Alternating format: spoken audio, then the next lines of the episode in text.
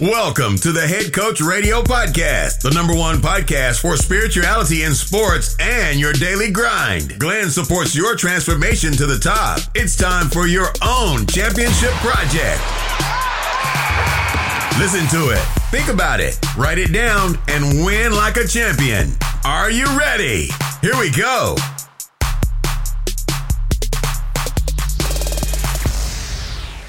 Hallo Leute, ich begrüße euch ganz recht herzlich beim Head Coach Radio Podcast. Mein Name ist Glenn und heute bekomme ich die Möglichkeit, mit einer außergewöhnlichen Persönlichkeit zu sprechen. Die Rede ist von niemandem Geringerem als dem sympathischen österreichischen Doktor Rüdiger Dahlke. Sollte es tatsächlich Menschen geben, welche dieser Name unbekannt erscheint, lasst mich ein wenig Licht in das Dunkle bringen. Der humorvolle weise Mann scheint einfach nicht zu altern. Wohl kaum jemand würde darauf kommen, dass Rüdiger bald 70 Jahre alt wird. Mindestens genauso viele Bücher, über 70 an der Zahl, hat er mittlerweile verfasst, da er von den Menschen ständig mit denselben Fragen bombardiert wurde. Und hat vermutlich nicht nur meiner Freundin und mir extrem damit geholfen. Er schreibt Meisterwerke in einer Geschwindigkeit, wo andere Jahre dafür benötigen. Seine Bücher von Ernährungsthemen von pflanzlich vollwertigem Peace Food über Fasten bis hin zu psychosomatisch Schatten- und Lebensprinzipien und Schicksalsgesetzen wurden in 28 Sprachen übersetzt. Da die inspirierende Persönlichkeit dadurch unterfordert zu sein scheint, hält er Vorträge und Seminare vor tausenden Leuten auf der ganzen Welt und vermittelt seinem Publikum geballtes Wissen zu Themen wie Persönlichkeitsentwicklung, Spiritualität, Medizin und Gesundheit. Dabei nimmt er kein Blatt vor den Mund und hält den Menschen gnadenlos, aber humorvoll den Spiegel vor. Andere Menschen wiederum absolvieren sogar seine eigenen Ausbildungen.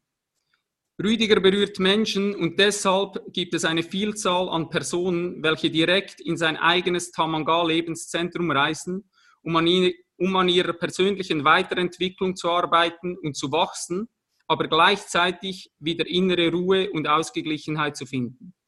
Mit der Unterstützung von Peace Food, Meditation, Yoga, Wellness und Waldbaden bekommen die Gäste die Möglichkeit, mit ihrem eigenen inneren Arzt in Kontakt zu kommen.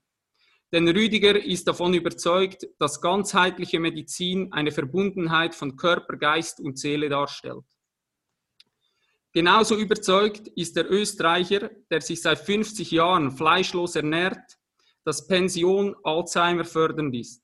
Übrigens, der ausschlaggebende Punkt, um seinen Fleischkonsum zum ersten Mal zu hinterfragen, bekam Rüdiger vom Film Bambi. Wer mich kennt, weiß, dass ich vermutlich das letzte Mal vor einer Mathe-Klausur in der Grundschule krank war und seither von Krankheit verschont blieb. Wer denkt, das sei außergewöhnlich, sollte wissen, dass Rüdiger die letzten 40 Jahre an keiner Grippewelle teilgenommen hat. Zufall wohl kaum. Es ist mir eine Ehre, dass ein so gefragter Mann, welcher sich zurzeit vor Anfragen kaum retten kann, sich die Zeit nimmt, um im Head Coach Radio Podcast zu Gast zu sein. Deshalb verneige ich mich bereits vor dem Interview und sage herzlich willkommen Rüdiger Dahlke und danke für deine kostbare Zeit. Schön, dass du da bist. Gern, Glenn, und gern auch für euch, die zuhört, die ihr zuhört. Sehr, sehr cool, dass du da bist.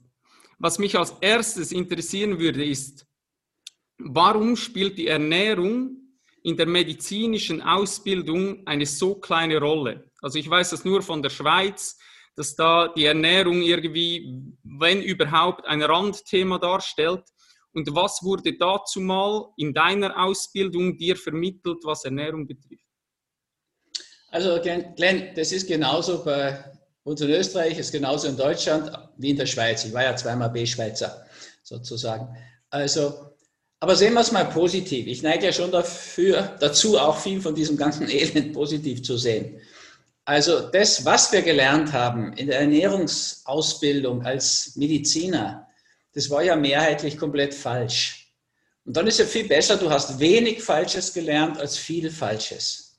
Ja, so eine Ökotrophologin, die hat sechs Semester, drei Jahre lang inhaltlich was Ähnliches gelernt. Das ist halt einfach leider falsch, mehrheitlich. Und das ist natürlich schrecklich, wenn die ganze Ausbildung so geprägt ist. Die haben da auch sehr viel Mitgefühl mit mir. Das sozusagen zu überwinden, darüber hinaus zu wachsen, das ist natürlich viel, viel schwieriger, als wenn du jetzt sagen kannst, ja, es war ein minimaler Teil unserer Ausbildung und das müssen wir jetzt einfach neu lernen. Kommt natürlich auch dazu, dass sich das auch in den letzten zehn Jahren so sehr verändert hat. Und der Fortschritt in den Universitäten, der ist wirklich extrem langsam. Also Max Planck hat das mal so deutlich gesagt. Der hat gesagt, wir können nicht erwarten, dass die Physiklehrer jetzt die neue Physik, ja, die ja sehr auch vom Planck'schen Denken geprägt war, Wirkungsquantum und so weiter. Also da müssen wir warten, bis eine neue Generation von Physikern heranwächst, hat er gesagt.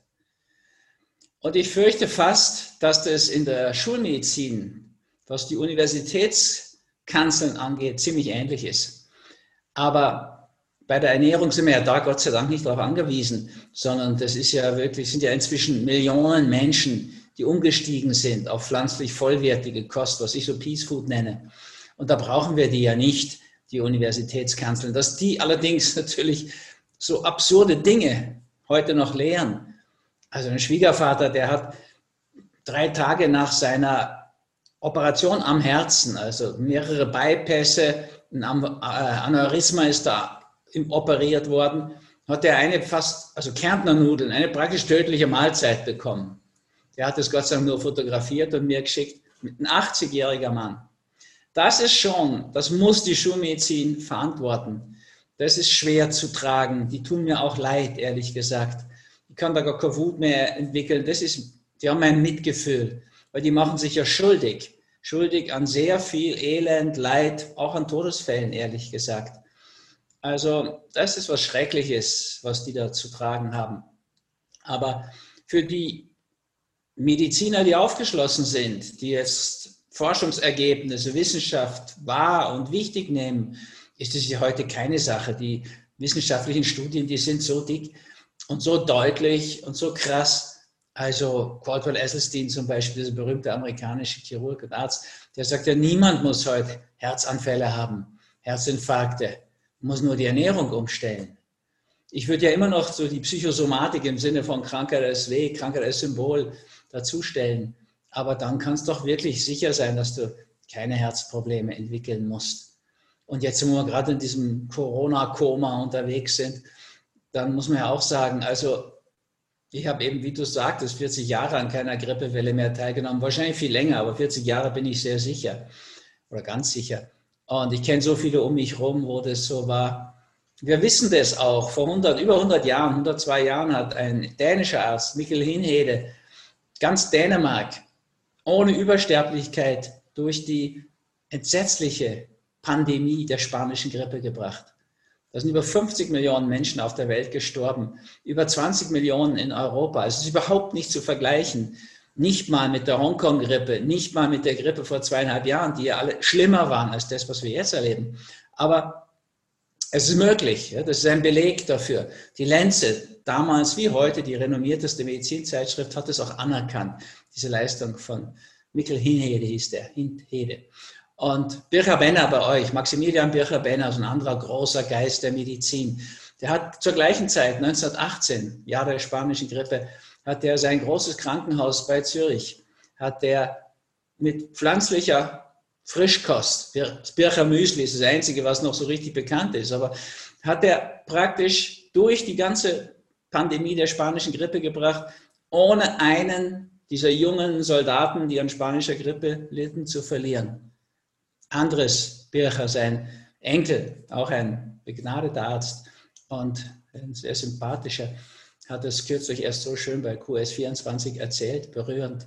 Dafür ist er übrigens zensiert worden bei YouTube und gesperrt. Also das ist schon, schon arg, ne? wenn so ein, ja, der ist gut über 70 und redet von seinem Großvater, der wirklich ein großer Vater der Medizin auch war, wie der ein unvergleichlich schlimmeres Desaster mit seiner Kost, dieser Frischkost, praktisch so ja, Menschenleben rettend, also wie er die durchgebracht hat, dass wir das alles nicht nur vergessen, sondern verdrängt haben unter diesem, ich glaube, unter dem Sperrfeuer der Nahrungsmittelkonzerne und der Pharmakonzerne, denen passt es natürlich nicht. Dass man mit so einfachen Dingen so gut Gesundheit erleben kann. Besonders schade finde ich euch, wenn ich schon gerade mit dir als Schweizer rede, dass heute, unter zwei Jahre nach der spanischen Grippe, nach Maximilian Bircher-Benner, die Schweiz unter den deutschsprachigen Ländern am weitesten abgeschlagen ist, was pflanzlich vollwertige Peace Food Kost angeht. Tatsächlich. Das ist, das ist sehr deutlich merkbar. Ja? Also ich kenne das, bin ja viel dann auch dort und bis letztes Jahr war ich ja überhaupt B-Schweizer. Also ich, ich, weiß ja, wenn ich da zum Essen gehen will in Zürich, in Luzern vor allen Dingen, ne, da, also landest dann immer am selben Tibitz am Bahnhof und kennst das schon rauf und runter. Das ist schon, also in, einer, in österreichischen Städten ähnlicher Größe und so ist es heute nicht mehr so. Das liegt natürlich so an dieser Verbindung zu, ja, viele Schweizer empfinden das immer noch als ein Bauernland. Ja, also wenn du so schaust, das ist, ist ja schon längst nicht mehr der Fall. Das ist ein Industrieland, die Schweiz, und ein Tourismusland, alles eher als ein Bauernland. Aber der Ständerat und so weiter, die Organisation ist schon noch sehr in diese Richtung. Und Milch und Butter und irgendwie, das ist schon was anderes als bei uns. Das gehört so viel mehr Käse natürlich zum ja, Selbstwertgefühl. Ja, wie auch immer. Es hilft nichts. Es tut mir auch leid. Irgendwann wird sich das zeigen, ne? in der Lebenserwartung, in der frühen Sterblichkeit und so weiter. Irgendwann, Schweizer sind ja auch sehr gesundheitsbewusst, werden sie da auch umdenken. Aber das dauert verblüffend länger, nach meinen Erfahrungen. Ich habe das Peace Food vor zehn, elf Jahren geschrieben, zwölf Jahren geschrieben. Also in der Zeit habe ich da ja viele Erfahrungen gemacht. Und es ist so ein einfacher, leichter Ansatz, dein Leben so zu verbessern. Also jetzt gerade, ja, statt da mit Angst auf diese Impfung zu schauen, vor der man viel Angst haben muss. Da bin ich ja wieder ganz bei der Schweiz und da könnt ihr wirklich auch froh sein um den Chef der Impfkommission, der sagt, lass die anderen erstmal machen. Wir impfen in dem Jahr sicher nicht. nächstes Jahr schauen wir mal, wenn wir alles ausgewertet haben. Na, und da bin ich gespannt, ob sie dann noch impfen. Unter Umständen hat der dann der Schweiz vieles erspart. Ich hoffe nicht, ehrlich gesagt, dass das so ein Desaster wird wie bei der Schweinegrippe, wo dann die Impfkampagne abgebrochen werden musste wegen dieser ganzen entsetzlichen Nebenwirkungen. Aber möglicherweise sei Gott vor, aber naja, also wie auch immer. Die Ernährung wäre so eine einfache Geschichte und insgesamt ist die Ernährung so einfach zu erklären. Ja, also, ich meine, ist ja doch nicht eine schwierige Sache, sich einfach mal zu sagen, macht doch keinen Sinn, gefährliche, schädliche und giftige Dinge zu essen. Jetzt, wenn du weißt, dass 93 Prozent bei der ersten Studie, übrigens eine Schweizer Studie vom Bund finanziert, also nicht von der Pharmaindustrie, ist ja selten heute sowas, und die nächste haben sie wieder ein paar Jahren gemacht, auch vom Bund finanziert, waren 92 Prozent der Gifte, die wir zu uns nehmen, also so Dinge wie Dioxin darunter, 92 Prozent kommen aus dem Tierprotein. Also ist ein intelligenter Mensch sowas nicht. Das ist Gift höchster Konzentration. Und das ist natürlich auch schädlich. Das sehen wir an den Herzinfarktraten, an den entgleisenden Stoffwechselgeschehen. Das ist wirklich, wirklich chemisch schädlich, was wir da tun. Der Professor Burivo, der mit dem Dr. Gingrat dieses Buch geschrieben hat, Krebs sein mögen keine Himbeeren, der ist mal gefragt worden, wenn er eine möglichst schädliche Ernährung sich ausdenken wollte, was das wäre. Und dann sagt er, ohne zu zögern, da fällt mir eigentlich nur die jetzt übliche Ernährung ein. Die ist maximal schädlich. Also gefährlich, giftige, schädlich brauchen wir nicht dann können wir uns, glaube ich, einigen, dass wenn wir einen frischen Geist haben wollen und viel Biophotonen, also Lebensfrische in uns haben wollen, dann ist es gut, wir essen Frischkost, viel frische Kost. Eh, sind wir wieder bei Bircher Benner und Kollat und wie die ganzen großen Ernährungslehrer, Max Otto Brocker und ja, im Prinzip waren die sich da eigentlich Wehrland, alle einig, dass wichtig ist, viel Frisches zu uns zu nehmen, damit wir dieses Leuchten des Lebens die Lebensenergie uns bekommen. Aber wir brauchen auch Wärme, Lebenswärme. Jetzt so in diesen Zeiten, Dezember, Januar, wollen wir ja, dass wir nach dem Essen uns nicht nur fit und frisch fühlen, energetisch, sondern auch wohlig warm. Und dann kommen wir so zur alten chinesischen Medizin, die Lehren des gelben Kaisers. Also es muss auch Wärme enthalten, das Essen. Und dann kannst du ja noch oben drauf so ein paar Highlights setzen auf eine dritte Ebene, was ihr Jungen so Biohacking nennt. Ja, also in gewissem Maßen mache ich das ja auch. ich nehme ja zum Beispiel diese kleine rote Pille Amorex nicht nur wegen dem richtigen B12 da drin, Methylcobalamin, das muss ich sowieso als jemand, der Peace Food isst, nehmen, sondern da ist auch Vitamin D drin. Zwar 2000 internationale Einheiten, IE steht dann immer. Ne? Also das ist mehr als bei euch in der Schweiz erlaubt ist. Bis letztes Jahr war in der Schweiz echt nur 800 IE pro Tag zugelassen. Genau. Jetzt sind es 1500, bitte, das ist immer noch zu wenig weiß nicht, was da los ist, dass die Schweizer Kommission da eigentlich irgendwie einen Wert festsetzt, mit dem Schweizer eigentlich alle Vitamin D-Mangel haben sollen. Und Vitamin D-Mangel, ehrlich gesagt, das haben wir jetzt wieder bei Covid-19 gesehen, ist ein entscheidender Faktor. Wenn du über 75 Nanomol im Liter hast, dann bist du da geschützt, ja, symptomlos, symptomfrei oder minimal. Erst ab 50 Nanomol wird es, werden die Symptome dann deutlicher. Umso niedriger das wird, umso schlimmer. Und die, die gestorben sind, haben ganz wenig. Das wird ja immer unterschlagen. Also in Schweden, in der ersten Welle, da sind so viele Menschen gestorben, hat es immer geheißen. Aber keiner sagt dazu, dass 49 Prozent der Toten in Stockholm waren ja aus Somalia, aus Mogadischu, Flüchtlinge. Jetzt stell dir vor, schwarze Menschen in so einem nördlichen Land wie Schweden die haben natürlich Vitamin D-Mangel. Aber auch schwarze Amerikaner, Afroamerikaner haben natürlich in New York kein ideales Klima, ehrlich gesagt.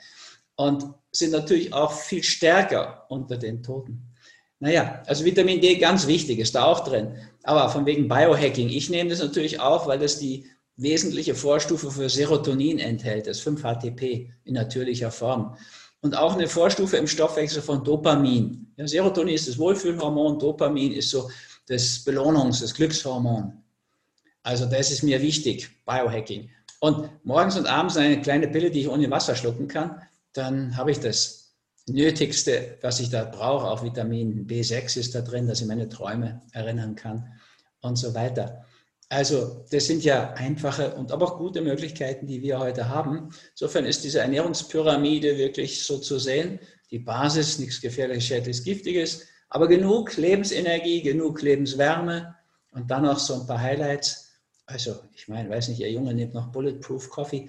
Ich möchte keine Butter im Kaffee, aber hab, hätte andere Möglichkeiten, wenn man sich mal so einen Energiepush geben will. Boost, sagt ihr heute dazu. Mhm. Energy Boost. Also, wir haben da viele tolle Möglichkeiten und sehr, sehr einfach und können uns so viel ersparen damit.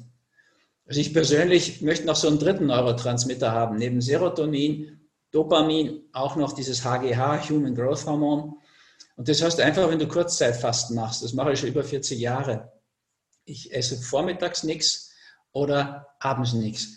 Dann habe ich eine sehr kurze Essensphase, da spare ich unheimlich Zeit, viel Geld und vor allen Dingen gewinne ich so viel Gesundheit damit. Ja, ich mache das über 40 Jahre, weil mir das so gut bekommt. Vor ein paar Jahren habe ich immer ein Buch dazu geschrieben, vor der Welle, Kurzzeitfasten ist es. Mhm. Inzwischen ist es ja eine richtige Welle geworden. Da sagt man auch Intervallfasten und so weiter. Das bringt dir dieses HGH, früher somatotrope Hormon. Aber jetzt sagen wir HGH, damit die Amis das auch verstehen können, Human Growth Hormon. Ja, das macht dir diese aufgeräumte Stimmung wie beim Fasten. Rüdiger, ist das Problem, dass die normale Medizin das nicht weiß oder wollen Sie es nicht wissen? Ja, weißt du, Glenn, also ich meine, ich bin jetzt über 40 Jahre Arzt, gute 40 Jahre. Und ich erzähle das ja in einer Tour. Es ist ja nicht so, dass ich jetzt, ich bin ja kein Maskenträger, also ich nehme keine Hand vor Mund. Also ich habe das immer erzählt. Also ich meine, jetzt, in, klar, der, bei der SBB nehme ich schon eine Maske und bei der Swiss, wenn ich da fliege. Und der Auer aber grundsätzlich nehme ich keine Hand vom Mund, erzähle das immer. Also nicht wissen, mh, hm, diese Bücher haben Millionen Auflagen. Also man könnte schon. Aber ich nehme an, zugunsten vieler Schulmediziner, dass es wirklich nicht wissen, weil sie sich einfach nicht breit informieren. Die haben kaum was zur Ernährung gelernt und haben scheinbar das Gefühl, das reicht dann auch damit. Also da wird wirklich viel, viel Falsches gesagt, aber es ist nicht nur die Schulmedizin, das ist auch die Medienlandschaft, ehrlich gesagt. Also, ich meine, ich bin da in so einer ambivalenten Situation, weil dass die, selbst die öffentlich Unrechtlichen, sage ich da jetzt schon absichtlich, dass die so viel Fehlinformationen bringen im Dienste der Pharmaindustrie, gibt mir ja Steilvorlagen zu Bestsellern, ehrlich gesagt. Ja, also hätte ich nicht eine Sendung gesehen im ORF, das ist unser ARD, so euer Hauptprogramm, und äh, die dann über Alzheimer eine Dreiviertelstunde wirklich nur das Negative bringt und zum Schluss damit endet, dass das halt, da kann man nichts machen, nur ein bisschen Denksport, dann verzögert man das Elend ein bisschen. Und ich weiß, es gibt eine Studie von Dale Bredesen aus UCLA, also die Renommier-Universität von Kalifornien. Der hat von zehn Alzheimer-Patienten verschiedene, in verschiedenen Stadien des Krankheitsbildes durch Lebensstilveränderung im Sinne von pflanzlich vollwertiger Peacefood-Nahrung, Gluten weglassen und so weiter, Bewegung, Entspannung und so weiter, hat er von zehn, neun zurück zur Gesundheit bekommen und einer ist nur deutlich gebessert. Das ist die Studienwahrheit zu Alzheimer. Wir wissen heute so viel darüber. Michael Nehls sagt uns, ein deutscher Genetiker, Internist, jede Stunde regelmäßiges Fernsehen erhöht die Alzheimer-Wahrscheinlichkeit um 34 Prozent. So, wir wissen so viel, wir könnten uns so schützen davor. Und der ORF bringt das so, nicht tendenziös, sondern einfach weglassend. Das Wesentliche, das Hoffnungsvolle, weglassend. Ja, der betont nur die Sackgasse, in der die Pharmaindustrie forscht, mit ihrem Alzheimer-Toxin dort. Das ist vielleicht einer von 36 Punkten. Aber wenn du ein Dach, was 36 Löcher hast, in einem Loch stopfst, was ihm bisher gar nicht gelingt, wird das Dach nicht dicht. So, also daraus ist das Buch entstanden, das Alter als Geschenk wo man sehen kann, wie leicht man Alzheimer vorbeugend verhindern kann, wie gut man es noch therapieren kann. Ich hätte das Buch nicht geschrieben, wenn die öffentlich-rechtlichen Medien nicht so daneben lägen. Ich hätte auch Krebs, Wachstum auf Abwägen auch nicht geschrieben, wenn ich nicht so viel Falsches, Weggelassenes, Verdrängtes in den öffentlich unrechtlichen Medien hören würde, was wesentlich der Schulmedizin und da ganz speziell dem Pharmainteresse entspricht. Das ist eine Situation, die wir heute haben. Auch da muss ich aufpassen und auch, ich animiere auch nicht dazu, auf die zu projizieren. Die können einem leid tun.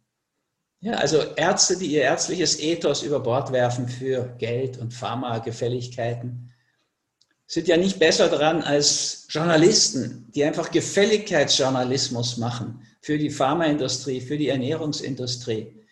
Ja, wer seine Seele verbiegt, der tut sich sowas Schreckliches an. Das ist ja noch schlimmer als Unwissenheit. Ja, Unwissenheit oder gar Dummheit ist aus meiner Sicht gar nichts Schlimmes. Ja, also das würde ich nicht bewerten wollen. Meine Tochter zum Beispiel Naomi, die hat den Down-Syndrom mit ins Leben gebracht, also Monkey-Kind. Die kannst den Intelligenzquotienten gar nicht messen, die ist mir trotzdem genauso lieb. Und, oder total habe ich sie lieb. Und, aber es ist nicht eine Intelligenzfrage. Wenn jemand jetzt unwissend ist, weil er sich einfach nicht informiert, hat er mehr Verantwortung dafür. Das gilt für Schulmediziner. Aber eigentlich können sie einem leid tun. Und die, die absichtlich ihre Seele verbiegen und nicht die Wahrheit bringen als Ärzte, als Mediziner, Ärzte sind das ja gar nicht, Mediziner und als Journalisten, die können einem im Herzen leid tun. Ja, wenn du deine Seele verkaufst für solche Interessengeschichten, gehe ja immer noch davon aus, jetzt reden wir hauptsächlich über Ernährung, aber das Wichtigste ist dann schon das Bewusstsein, die Seele, dann der Körper. Also wenn du dein Bewusstsein quälst, indem du nicht bringst, was du weißt, sondern diesem schrecklichen, auch falschen Motto folgst, only bad news is good news, dann musst du das verantworten. Und da können die einem genauso leid tun wie all die Politiker in unseren Obrigkeiten, die jetzt aus meiner Sicht mit maßlosen Maßnahmen viel mehr Elend anrichten, als Covid-19 anrichten würde. Also die haben vielleicht keine Ahnung, was diese Angst- und Panikmache auslöst. Dann wäre es Unwissenheit. Ist trotzdem in der Regierungsebene schon auch schwer zu verantworten, so viel Unwissenheit. Oder wenn es Böswilligkeit ist, ist es noch schlimmer, dann verdienen die ja noch mehr Mitgefühl von mir. Also das würde ich ja immer nahelegen, dass wir mit denen nicht Mitleid haben, weil Mitleiden, das muss ja schrecklich sein. Also das möchte ich jetzt doch nicht bei denen. Aber Mitgefühl mit ihrer Armseligkeit, Ja, also mit ihrer armen Seele, die sich Dinge antut, die ihnen auf dem Totenbett entsetzlich wehtun und leid tun werden. Als Arzt habe ich das natürlich oft erlebt. Und was sagt uns die Sterbeforschung? Warum sterben Menschen bei uns so schwer heute? Naja, weil sie im Endeffekt sich schlecht fühlen auf dem Totenbett. Und der Grund ist in allen Kulturen derselbe, finden alle Sterbeforscher raus. Das nicht gelebte Leben, das nicht gewagte Leben und in dem Fall einfach nicht den Mut gehabt zu haben, das, was sie wissen, was sie als Antworten kennen, zu geben, sondern Menschen auf die falsche Spur zu schicken. Das ist eine große Last für eine Arztseele, eine Journalistenseele und ich glaube auch für die eines leitenden Politikers oder Konzernchefs. Mir tun die letztlich leid im Sinne von Mitgefühl. Du hast schon richtig viele Loops geöffnet, wo ich da auch dann noch reinspringen will, vor allem was das Bewusstsein betrifft. Lass uns noch ganz kurz so ein bisschen bei, dem, äh, bei der Ernährung bleiben, vor allem beim Peace Food bleiben. Ähm, kannst du vielleicht den Zuhörerinnen und Zuhörern, die jetzt noch keine Ahnung haben, was Peace Food eigentlich ist, ähm, kurz erklären, weshalb du eben auch von Peace Food sprichst, also von, von pflanzlich vollwertiger Nahrung und nicht das Wort vegan benutzt. Weil das finde ich extrem entscheidend, weil mittlerweile ist es halt auch, die Lebensmittelindustrie hat das auch erkannt und ähm, ja, weiß, dass wenn dieses Wort draufsteht, ähm, die Leute das oft auch mit Gesundheit in Verbindung bringen. Ja, da weiß ich mich durchaus einig mit Leuten wie Caldwell Esselstyn oder Colin Campbell, das sind so die beiden US-amerikanischen Väter dieser Bewegung, die benutzen das überhaupt nicht mehr, das Wort vegan. Ich auch nur sehr, sehr ungern. Man muss bedenken, vegan ist ja auch weißes Mehl, weißer Zucker, Kornsirup, Kornschnaps, Whisky, Wodka, Zigarren, Zigar Zigaretten, alles vegan. Und das meine ich natürlich nicht. Ja, also kannst dich vegan extrem ungesund ernähren und auch richtig krank machen. Das meine ich nicht. Es muss schon pflanzlich vollwertig sein. Und da gibt es heute so viele Studien, nicht nur die China Study von diesem erwähnten Colin Campbell, inzwischen gibt es so viele andere Studien, die das auch ebenfalls belegen. Also du reduzierst zum Beispiel, wenn du dich pflanzlich vollwertig ernährst, dein Risiko auf Herzinfarkt nach Caldwell Esselstyn praktisch auf Null. Da gibt es diese berühmte große Studie von ihm, so eine Interventionsstudie wo sie einfach schwer herzkranke Menschen in drei Gruppen geteilt haben. Die einen aßen einfach amerikanisch weiter, diesen Junkfood, und starben natürlich, weil schwer herzkrank, wie erwartet. Zweite Gruppe, die hatte alles Tierprotein weggenommen und noch einen Becher Joghurt. Die lebten mehr als doppelt so lange von der Zeit, hochsignifikant. Und die Sensation war die dritte Gruppe. Die haben auch diesen Becher Joghurt noch dran geben müssen. Die kriegten gar kein Tierprotein mehr die leben zum Teil heute noch. Die haben ihre Lebenserwartung wieder normalisiert. Das sind Herzkranzgefäße, die schon zu waren oder halb zu, wo man operativen Stand einbauen würde heute oder einen Bypass legen. Die sind wieder aufgegangen, allein durch Ernährungsumstellung. Aber das geht auch für die zweittödlichste Krankheit, die wir heute haben, Krebs. Wenn du dich auf pflanzlich vollwertig im Sinne von Peace Food umstellst, reduzierst du die Wahrscheinlichkeit, am zweittödlichsten Krebs, nämlich dem Dickdarmkrebs, Kolonkarzinom, zu sterben, um 90 Prozent. 90 Prozent. Das heißt nicht 100 Prozent, ja, es braucht immer auch da noch einen seelischen Faktor, aber doch 90 Prozent. Brustkrebs, die tödlichste Krebserkrankung der Frauen, reduzierst du die Wahrscheinlichkeit, das zu kriegen, um 50 Prozent. Prostatakrebs, 50 Prozent. Ich weiß jetzt die anderen Zahlen nicht auswendig, aber die sind vorhanden. Du reduzierst dein Krebsrisiko gewaltig. Das Risiko auf Infektionen, ne? also Grippe ist eine Infektion. Also, wie schon gesagt, du brauchst an keiner Grippewelle teilnehmen. Du brauchst jetzt auch nicht in die Angst gehen. Du musst nur aussteigen aus dieser wirklich, wirklich total schädlich gefährlichen Mischkost. Und ähm, das gilt für Allergien, die, die nehmen ab. Das gilt für Autoaggressionskrankheiten, also Hashimoto, MS und so weiter gibt es viele in dem Bereich. Ähm, Rheuma ist ganz unnötig. Also ich habe das schon mit vielen, vielen Patienten erlebt, wie die ihr Rheuma auch nach 30, 40 Jahren noch loslassen können, wenn sie wesentlich Ernährung umstellen. Und es geht einfach. Am besten fängst du mit einer Fastenwoche an, eine Woche bewusst fasten und verlierst du die Abhängigkeiten. Ja, praktisch alle. Also selbst Heroin. Der Entzug bei Fasten ist harmlos. Sind die auch ganz erstaunt, weil das ja meistens nicht der erste Entzug, den Heroinsüchtige machen. Die haben das ja oft versucht. Bei Alkohol, ich habe in 40 oder guten 40 Arztjahren nie ein Delirium tremens, das ist die schlimmste Komplikation bei Alkoholentzug erlebt. Gibt es wahrscheinlich unter Fasten gar nicht. Oder ich habe es nie erlebt, obwohl ich in Bayern praktiziert habe, viele alkoholkranke Menschen erlebt habe. Also da ist so viel Positives an Möglichkeiten drin, an Hoffnung. Das ist etwas, was ich in Kombination mit dem Fasten überhaupt gar nicht mehr missen möchte. Ja, das ist auch etwas, was mich weiter motiviert. Du sagst, ich bin fast 70, stimmt natürlich. Also 69, sage ich mal. Und noch ein, zwei Wochen bin ich ja auch noch im 69. Lebensjahr. Oder im 70. bin ich auf jeden Fall. Egal. Also schon ziemlich alt geworden.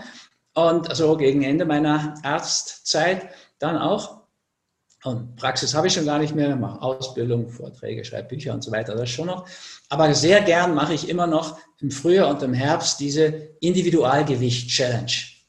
Früher hieß es Idealgewicht-Challenge, aber jetzt haben wir da noch so einen Schritt gemacht.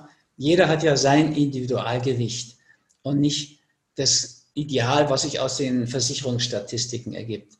So, und das beginnt mit einer Woche Detox, dann eine Woche Fasten, alles online und dann noch zwei Wochen Aufbau. Je nachdem, ob du abbauen willst, das Gewicht weiter oder zunehmen willst, ist heute auch ein Thema. Und da machen Tausende mit inzwischen durch Online. Das ist ja auch eine große Chance, wie wir es jetzt gerade auch erleben. Sonst aus der Schweiz nach Zypern wäre ja jetzt nicht ganz so einfach. genau. Ähm, Rüdiger, du bist ja selber, wenn ich das richtig recherchiert habe, warst du Skirennfahrer. Ist das richtig? Also du bist Ski gefahren. Ja, kein großer, aber immerhin habe mich bemüht. Ähm, ich möchte unbedingt da noch die Verbindung machen zum Sport, weil du weißt, ich bin eigentlich im Leistungssport zu Hause. Und was ich mich oft gefragt habe, ist, weshalb hast du persönlich jetzt das Gefühl, hat diese Ernährungsweise im Sport noch so wenig Einzug gehalten? Also ich sage jetzt mit äh, ja, wenigen Ausnahmen wie ein Novak Djokovic, wie vielleicht ein Lewis Hamilton oder so, die das auch öffentlich kundtun, habe ich immer noch das Gefühl, dass einfach vor allem eben die Sportler, die eigentlich körperlich Höchstleistungen erbringen müssten, haben keine Kenntnis über diese Ernährungsweise. Und wie erklärst du dir das und was äh, würde deiner Meinung nach vor allem auch, ja, wie könnten die Sportler davon profitieren? Also, ich kann dir schon zustimmen, es ist immer noch zu wenig, aber gemessen an der Normalbevölkerung, gemessen, sagen wir, an Berufsgruppen wie den Lehrern oder den Ärzten, haben im Leistungs- und vor allen Dingen im Top-Leistungssportbereich viel mehr Sportler die Zeichen der Zeit erkannt. Also denen würde ich immer, die Sport machen, so einen Film empfehlen wie Dave Cameron, Game Changer, kennst du sicher. Also so viel Muskeln hast du noch nie in 90 Minuten gesehen. Und da siehst du und hörst du, dass die großen Sportlegenden auch schon lange zurück, Carl Lewis, fünf Goldmedaillen in Leichtathletik, der war vegan und hat das auch gesagt. Der war vegan und schwul, das war ein bisschen viel für die Öffentlichkeit damals. Aber Pavlo Nurmi, die Lauflegende aus Finnland, ich meine, da gab es das Wort vegan noch gar nicht. Mike Tyson, der hat im Holyfield zwar das Ohr abgebissen, aber er hat es ja nicht gegessen, der ist nämlich vegan. So, also ich habe in dem Buch Peace Food, was gerade in der x Auflage neu überarbeitet rausgekommen ist, in den Deckseiten, vier Seiten, die ganzen Aussprüche großer Geister in der Philosophie, aber in allen möglichen Bereichen auch, Sportler, mal aufgeschrieben. Ich hatte mal in dem Buch ähm, Veganize Your Life ist vergriffen, hatte ich mit dem Pich, äh, Renato Pichler aus der Schweiz von der Swissweg geschrieben. Da haben wir auch mal ein ganzes Kapitel über die herausragenden Sportler in diesem Bereich. Ich weiß zum Beispiel aus einer persönlichen Quelle, weil ich denjenigen, der da in dem, in dem Restaurant, wo der FC Bayern München ständig Gast ist, der dort kocht, kochen tätig war, die Hälfte der Mannschaft des FC Bayern musste eh schon vegan ernähren. Die hängt das nicht an die große Glocke. Ne? Also einer der oberen da ist Hönes, das ist ein Bratwursthersteller, das sieht man ihm auch an. Aber es, es ist viel mehr verbreitet, als wir denken. Denk mal, äh, der, so ein begnadeter, Alasuta hieß der, ein Schweizer Fußballer, so ein richtiger Fußballer mit dem Kopf, geniale Pässe und so weiter. Der war Vegetarier in dieser Mannschaft vom Wurstfabrikant Nönes. Also der hat sich nicht leicht getan. Den haben sie für mein Gefühl, wie viele junge Talente, auch verheizt dort, weil sie da, da geht es halt um den direkten, sofortigen Erfolg. Aber egal, das ist viel mehr verbreitet, als wir denken. Und in dem Film Game Changer, das ist ja keine Zumutung der Film, das ist von dem Cameron, der hat Avatar gedreht, der hat Titanic gedreht. Also schaut euch diesen Film an, unbedingt. Gab es anfangs nur bei Netflix, aber ich glaube, inzwischen kann man auch so überhaupt kriegen oder halt dort. Und da findest du eben so viele Supersportler, auch eine Radrennfahrerin um die 40, die einfach so gut geworden ist, wie sie aufgehört hat, Tierprotein zu essen, dass sie wieder in die Olympiamannschaft hineinkam. Also da gibt es so viele Beispiele. Für die Sportler, die haben ja viele, viele Vorteile dort. Ja, sie haben eine viel bessere Regeneration, also Erholungsfähigkeit. Das heißt, im Leistungssportbereich sind die meisten auch mal verletzt.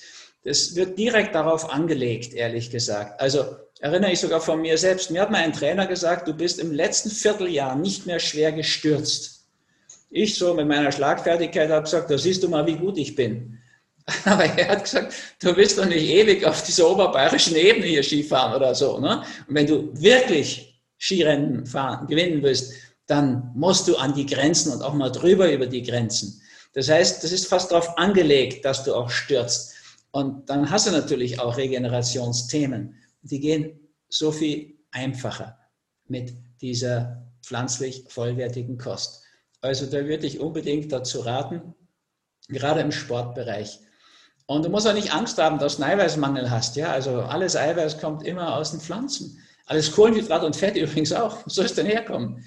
Und du hast natürlich, es gibt kein Fleisch, Wurstprodukt oder so, wo du mehr Eiweiß drin hast als in der blauen Süßlupine das, ist, das liegt zwischen 43 und 48 Prozent. Und der Rest Ballaststoffe und gutes Kohlenhydrat und gutes Fett, gerade bei 10 Prozent, hast du auch keine Verdauungsprobleme wie bei der Bohne, wo man sagt, jedes Böhnchen sein Tönchen. Ja, weil da ist viel Eiweiß drin, kannst du wunderbar damit leben, trainieren. Und klar gibt es auch pflanzliches Eiweiß, kannst du dir auch besorgen, gibt es schon auch, aber brauchst du gar nicht. Brauchst du ehrlich gesagt nicht.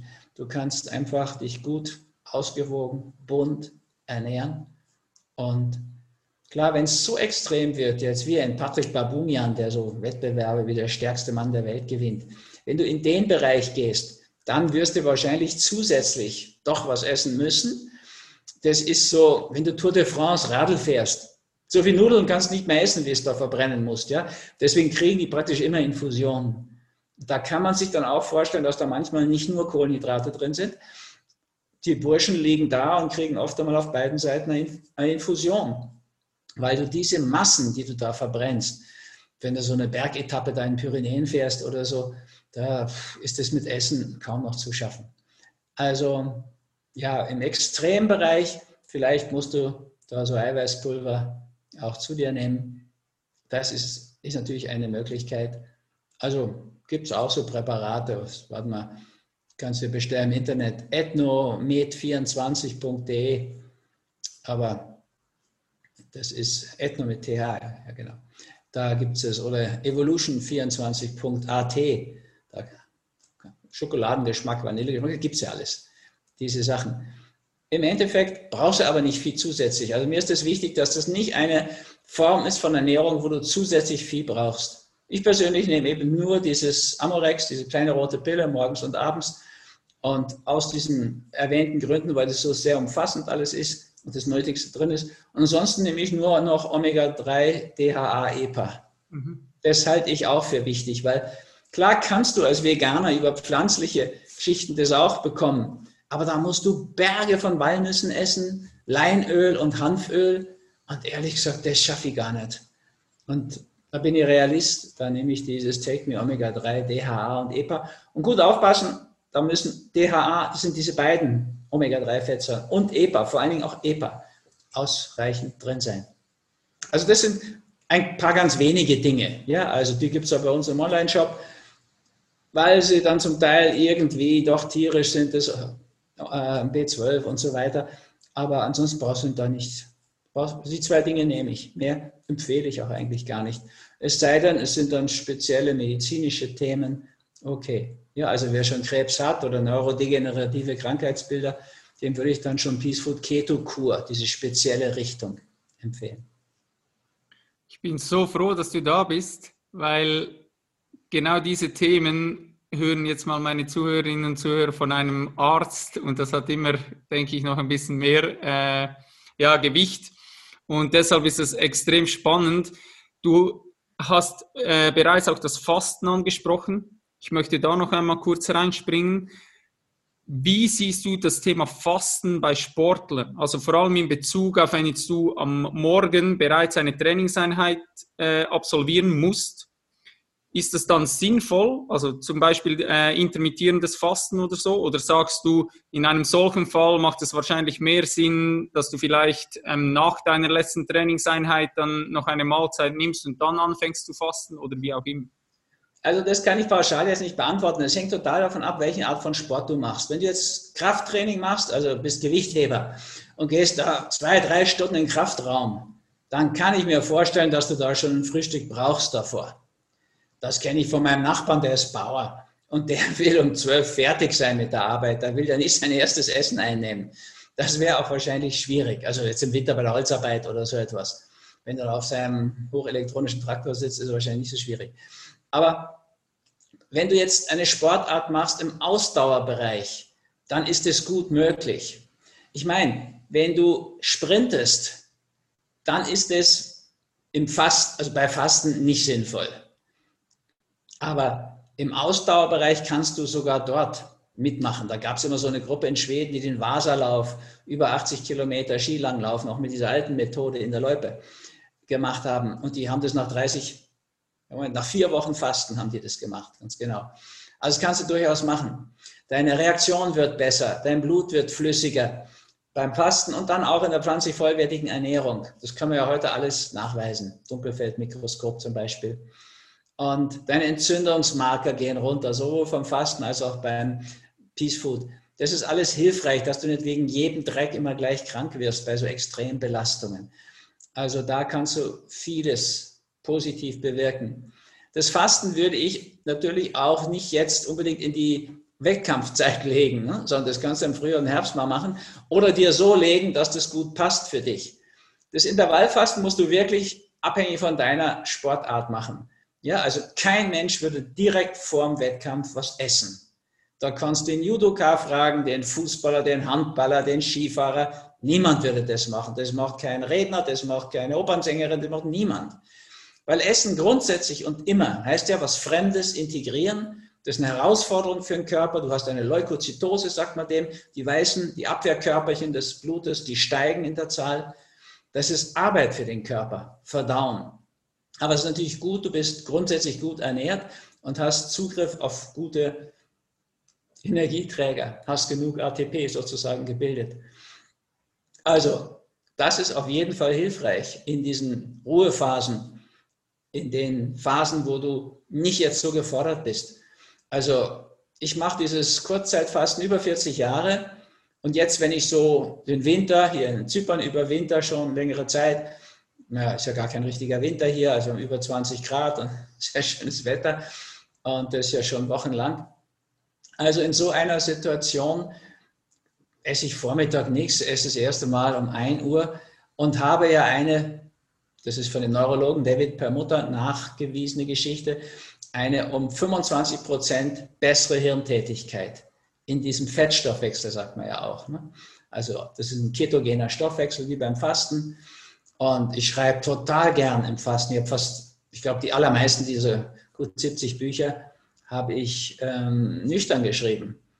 Am Vormittag oder überhaupt in Fastenzeiten. Ich faste ja doch viel im Jahr. Also ich mache immer mit beim Fastenwandern, haben wir verschiedene Fastenwanderungen und beim Buchinger Fasten, so Körpertempel der Seele oder beim Zen-Fasten, Fastenschweigen, Meditieren.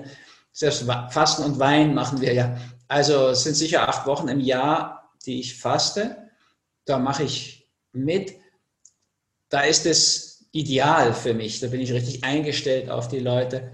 Wenn ich jetzt eine Sportart machen würde, wo es um ganz schnelle Reaktion geht, Tennis, du musst zum Netz sprinten, da so einen Stopp erwischen oder so etwas, da würde ich das gut ausprobieren, wie das bei dir individuell ist, wie das zu dir passt.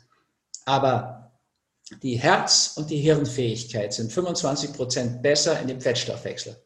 Also da hättest du gar keine Defizite. Was die Sprintfähigkeit, die akute Leistungsfähigkeit, so von null auf viel angeht, kann ich nicht sagen, wo da der springende Punkt bei dir ist. Es hängt von deiner Sportart dann ab. Ich würde jetzt mal denken, Badminton und solche Dinge, wo du extrem schnell reagieren musst, Tischtennis, dass du das gut ausprobieren musst. Aber eigentlich wird die Reaktionszeit sogar besser. Da, das kann ich da nicht zu sagen. Ich bin jetzt nur alpin-skilaufmäßig unterwegs gewesen. Das ist auch nochmal eine ganz andere Sache als Langlauf zum Beispiel.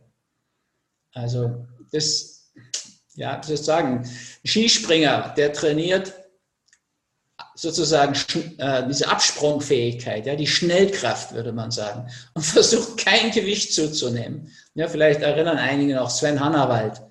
Der war eindeutig magersüchtig. Das hat man gesehen. Hat alle vier Schanzen springen gewonnen bei der Vier-Schanzentournee.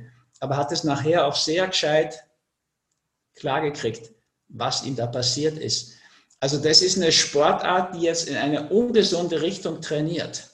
Ja, auf keinerlei Gewicht und Schnellkraft. Das ist ein Widerspruch. Ja, wenn du Synchronschwimmerin bist, hast du das Problem jetzt nicht. Ja. Ähm, lass uns noch beim Sport bleiben. Und zwar möchte ich noch auf Sportverletzungen zu sprechen kommen. Und zwar würde mich extrem interessieren, wie du Sportverletzungen mit Psychosomatik verknüpfst. Weil ich oft eben das Gefühl habe, dass zum Beispiel, also klar, wenn dir jemand ähm, ins Kreuzband reinspringt, ähm, dann ist klar, dann hast du relativ wenig Einfluss. Also du hast wahrscheinlich sogar ein bisschen Einfluss, aber ähm, ja, ich sage, das ist so wie ein externer Faktor. Aber vor allem auch in Bezug auf Entzündungen vom Körper. Ähm, Dinge, die mit Unkonzentriertheit zu tun haben, wo du dich irgendwie ähm, umknickst oder weiß ich was. Wie siehst du die ganze Problematik da? Ich erzähle es dir und euch mal an einem krassen Beispiel.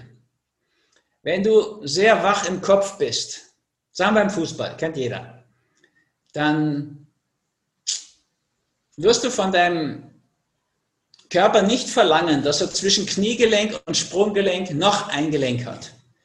Bei dir ist klar, da ist kein Gelenk. Du hast das Sprunggelenk und ein Kniegelenk. Wenn du ihn jetzt aber, weil du es im Hirn nicht raffst, nicht überreißt, zwingst zu einer Bewegung, wo du eigentlich auf der halben Strecke des Schienbeins noch ein Gelenk bräuchtest, dann gibt er dir das. Das nennt man Bruchstelle. Da hast du es im Kopf nicht überrissen. Und dann reißt dir da unten oder bricht dir sogar etwas. Da gibt es ja auch schöne Beispiele dazu. Also Franz Beckenbauer ist einmal gefragt worden, warum er eigentlich nach einem Fußballspiel immer wie aus der Waschmaschine ausschaut, wie, frisch gewaschen und die anderen ziemlich schmutzig sein. Darauf hat er freche Antworten gegeben, mehrfach. Einmal hat er gesagt, Fußball wird oberhalb, nicht unterhalb der Grasnarbe gespielt. Das ist natürlich eine Banalität, aber im Endeffekt an einer anderen Situation, wo er gefragt warum er nie Kopfball spielt. Nie stimmte nicht, aber fast nie. Hat er gesagt, ich brauche meinen Kopf zum Denken. So, der war in seiner Zeit, wie er in der deutschen Bundesliga gespielt hat und der deutsche Fußballer, eben der Kaiser war, war der praktisch nie verletzt. Warum? Der hat geniale Pässe gespielt. Das hatten wir heute schon mal so. Es sind ja wenige Fußballer, die sowas können. Schuster war das mal in Deutschland oder dieser Alan Suter oder solche Leute oder sogar Österreich hatten auch mal einen, wie hieß er denn? Äh, ja, Herzog, Andi Herzog. Andi Herzog, ja. Genau. Also, die spielen den Ball schon ab, da ist gar kein anderer, in, kein Verteidiger in der Gegend oder so. Der müsste den ja schon böswillig umsäbeln. Das tut er dann doch nicht. Ja, und im Endeffekt, wenn du sehr wach bist und deinen Körper forderst und förderst, aber nicht in der Aktion überforderst, bist du sehr sicher vor Verletzungen. Ja, wenn du sehr wach in deinem Körper bist, wirst du dich nicht verknöcheln. Das kannst du schon beim Bergwandern sehen. Wer ist denn das? Das sind unkonzentrierte Leute. Wir sind früher beim Training natürlich hoch die Berge, aber runter im Bachbett gelaufen, dass die Füße sozusagen, also Hirn kriegen müssen, dass sie sich immer einen Stein finden, wo sie drauf. Das ist es ja gar kein Training berg, bergab. Aber da trainierst du dein Hirn, dass es schnell funktioniert. Wenn du das im Sport machst, dann bist du natürlich relativ sicher, wenn du super gut durchblutet bist. Und deswegen würde ich auch an der Stelle wieder sagen, regelmäßig fasten, Frühjahr und Herbst und pflanzlich vollwertig. Weil dann hast du eine viel bessere Durchblutung.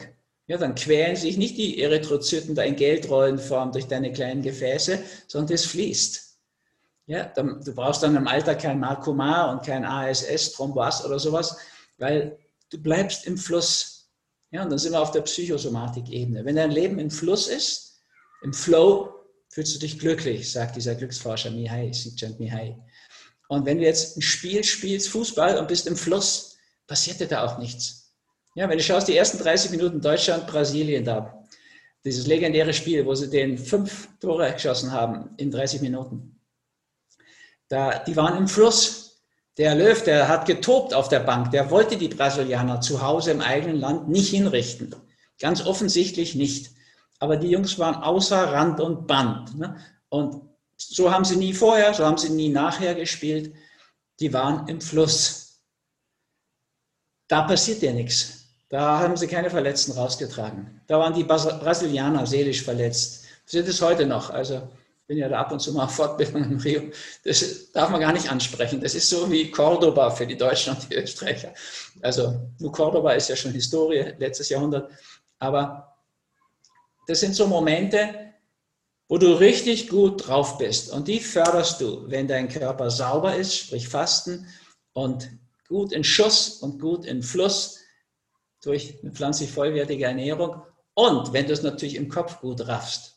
Also ich habe ja mal die österreichischen Skihelden trainiert, zusammen mit Baldur Preimel und, und ähm, Franz Mühlbauer.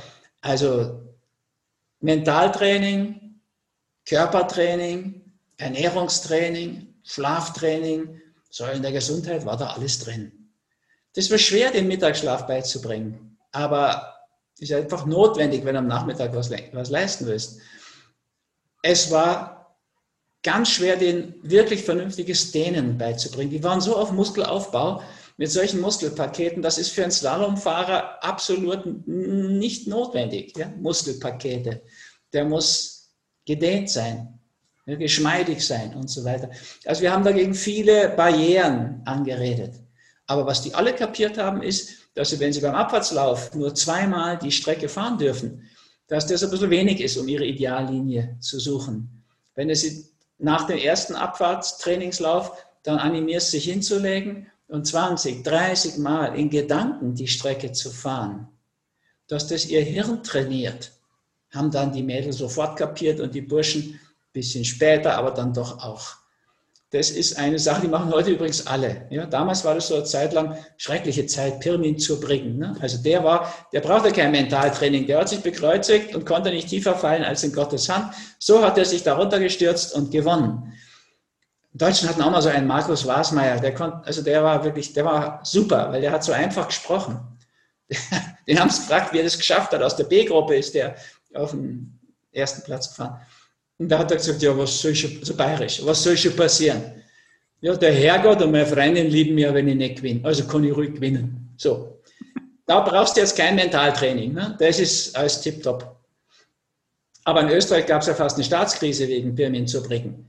Und ähm, wenn die Österreicher da beim Abfahrtslauf überhaupt nicht mehr auf dem Stocker da, auf dem Podest sind, ist ja natürlich der, hängt der Polit- und Haussegen schief. Also das haben sie gut übernommen haben sie viel gemacht, machen heute alle. Du kannst dich auf verschiedenen Ebenen trainieren. Ich glaube aber immer noch, dass im Sport viel zu wenig auf dieser geistig-seelischen Ebene gemacht wird. Weil, schau mal, was, was wollen die denn, die Burschen? Beim Skifahren habe ich es natürlich sehr krass erlebt, weil das fast alles zu der Zeit damals Bauernburschen waren. Die eigentlich, da hat sich das Leben im Oberschenkel abgespielt. Aber warum, frage ich dich mal als Schweizer, was sagt dir der Name Meta-Antennen? Den wirst du vielleicht noch erinnern, obwohl du so jung bist.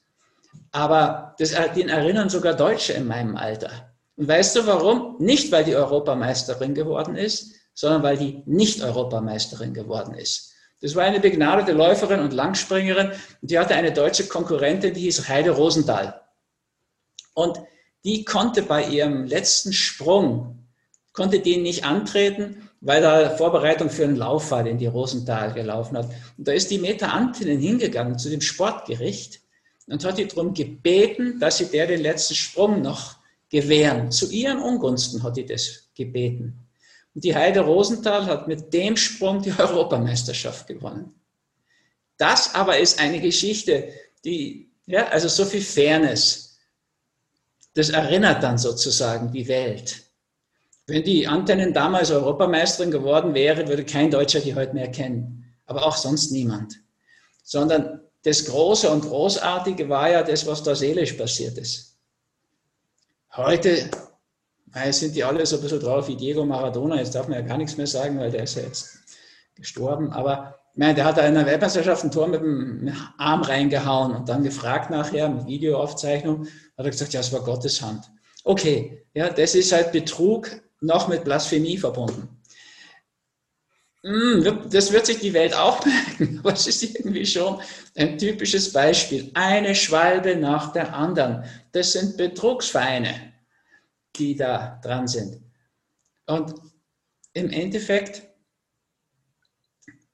also für das seelische Wohl, das war also mehr mein Thema mit Sportlern, ich habe ja auch viel mit Sportlern zu tun gehabt im Training. Das Seelische wird da weit unterschätzt. Ist nicht mehr wie früher. Da hat mal der deutsche Fußballtrainer Sepp Herberger gesagt, was ist das Erfolgsrezept? Elf Freunde müsst ihr sein. Das sind heute elf Millionäre, und die sind überhaupt nicht befreundet. Da gibt es ganz wenige Ausnahmen. Der freut sich, wenn ein Mitkonkurrent, ja, also die haben da im Kader, weiß nicht, 20 Millionäre und elf Plätze. Der freut sich da, wenn da einer sich das Bein bricht und jetzt nicht ersetzt werden kann, weil gerade keine Ablöszeit ist oder was. Also das habe ich öfter schon auch gehört. Hermann Mayer, dieser österreichische Herminator, hat es mal super peinlich, egozentrisch auch in aller Öffentlichkeit dargestellt. Man hat sich gefreut, wie es den Österreicher, er war schon im Ziel, hat er nicht gewonnen und dann hat es der andere Österreicher auch nicht geschafft. Und da wollte nicht, dass ein anderer Österreicher schneller fährt als er. Und die Nation hat gedacht, boah, der muss doch jetzt hoffen, dass dann der andere Österreicher gewinnt. Aber das ist nicht mehr so im modernen Sport. Das ist natürlich eine Leistungsgesellschaft, die nach meinen Erfahrungen noch härter ist als die in den Konzernen die ja schon immer härter wird. Also beim Sport, glaube ich, haben wir auf der muskulären Ebene ist ausgereizt. Auf der neuromuskulären können wir noch einiges tun. Auf der immunologischen können wir noch viel tun. Da ist viel zu machen. Auf der seelischen, auf der geistigen, da ist noch Potenzial nach oben. Auf diesen rein körperlichen, das machen die heute alle gut. Also ich meine die Spitzen. Ja, ja. Und die Ernährung ist auch so ein Punkt, da hast du schon recht. Ja, ich denke, ein Punkt beim FC Bayern ist schon, dass da die Hälfte sich gesund ernährt. Auf jeden Fall, ja. Auf jeden Fall. Rüdiger, ich würde sehr gerne so ein idealer Tag mit dir durchspielen, so vom Aufwachen bis hin wieder zum Einschlafen. Wie sieht ein idealer Tag für Rüdiger Dahlke aus in Bezug auf Körper, Geist und Seele? also ich sage mal, was ich mache, ja. Ich mache die Augen früh auf, weil ich nicht so spät ins Bett gehe. Und ähm, möglichst gehe ich vor zehn ins Bett, wenn es irgend geht. Also jetzt hier zum Beispiel in Zypern. Und bin dann früh wach und erlebe dann den Sonnenaufgang mit. Ich mache eine Meditation gleich am Morgen und dann mache ich mir eine Kanne Tee, also Natur, einen grünen Tee, meistens als Basis jedenfalls. Und dann jetzt suche ich mir noch Rosmarin dazu, dass noch so eine rote Fraktion, ein Kreislauf dazu kommt. Den trinke ich dann, weiß nicht, Liter, anderthalb am Vormittag.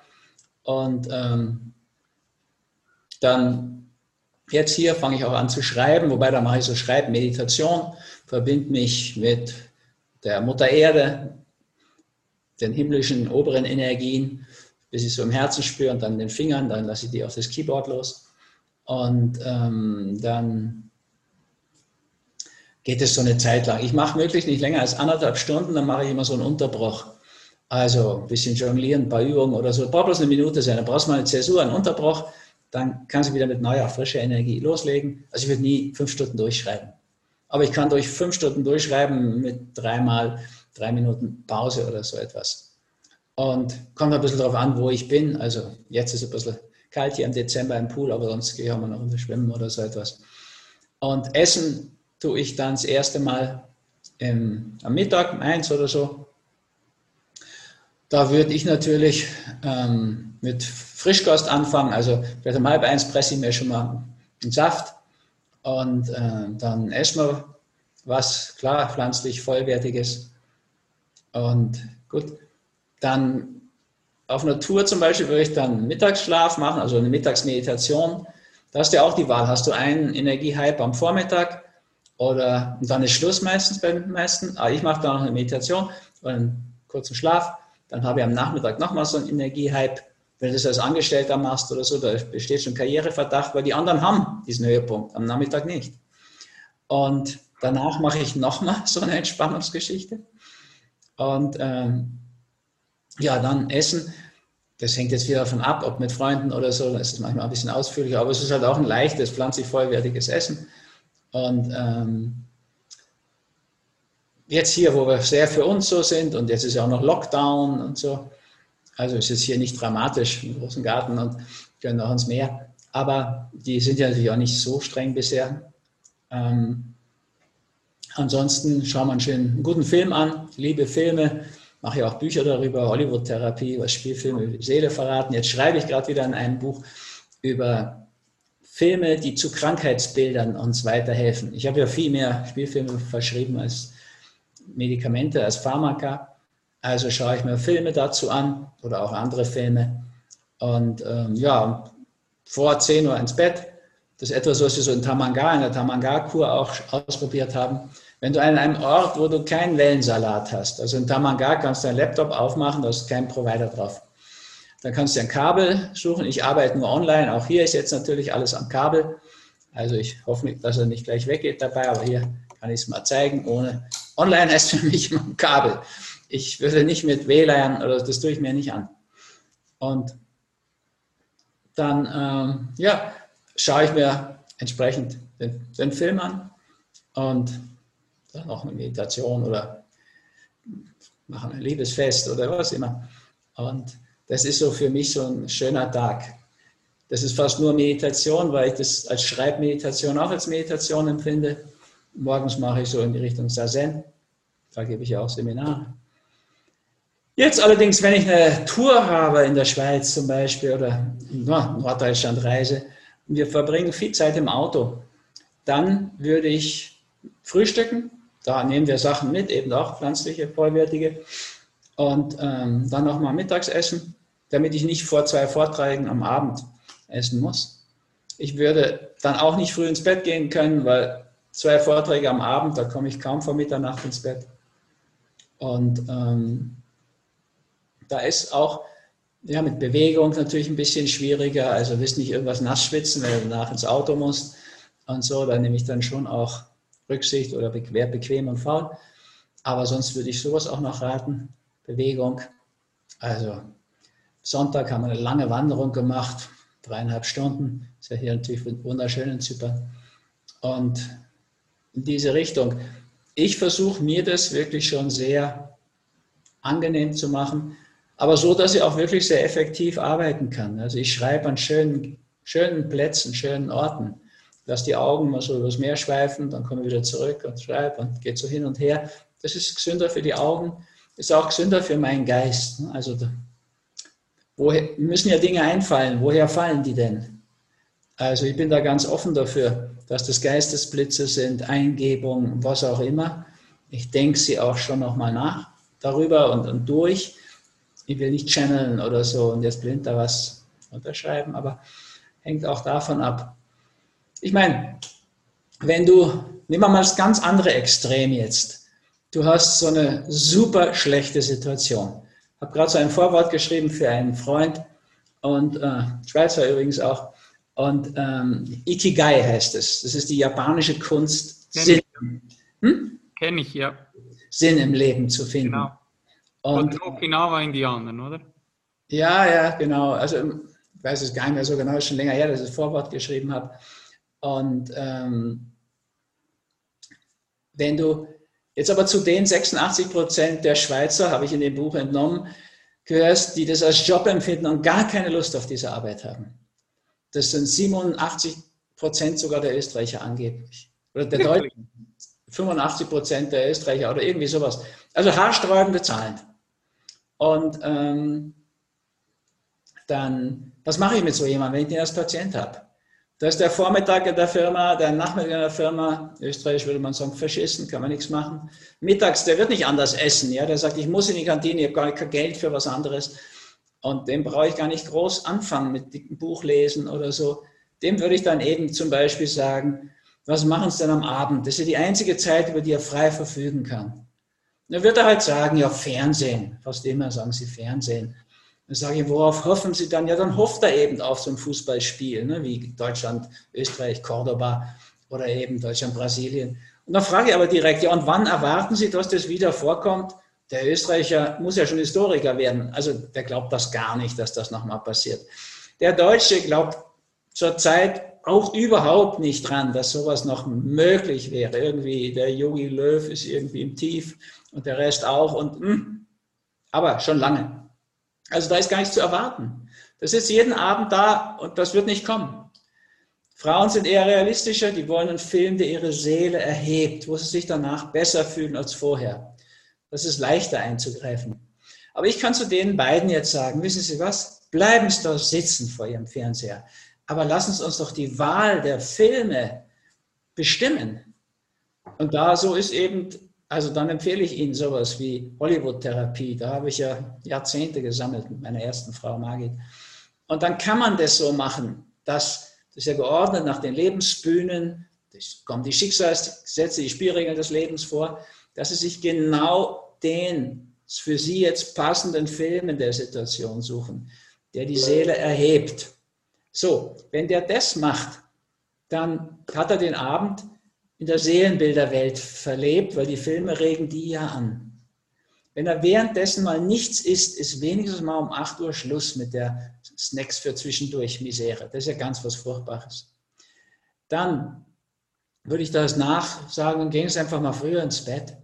Und dann ist er ideal vorbereitet von der Filmbilderwelt für die Traumbilderwelt. Das sind beides Seelenbilder und schläft schon mal ein bisschen besser. Das halten viele durch ein, zwei, drei Monate. Und dann haben sie praktisch den ganzen weiblichen archetypisch weiblichen Teil des Tages befreit. Ja, sie haben den Abend und die Nacht wieder auf ihrer Seite. Und dann ist es zum Beispiel viel leichter, dem zu sagen, passen Sie auf, jetzt machen wir mal Folgendes. Am Wochenende bleiben Sie, am Samstag, kommenden Samstag bleiben Sie einfach morgens ins Bett und machen mal etwas, was Ihnen richtig gut passt, was Ihnen gut gefällt. Ja, also können Sie auch einen Film schauen, Matinee sozusagen, oder machen Sie Liebesfest oder lesen Sie irgendwas. Bleiben Sie im Bett und machen Sie mal richtig, was Sie Lust haben.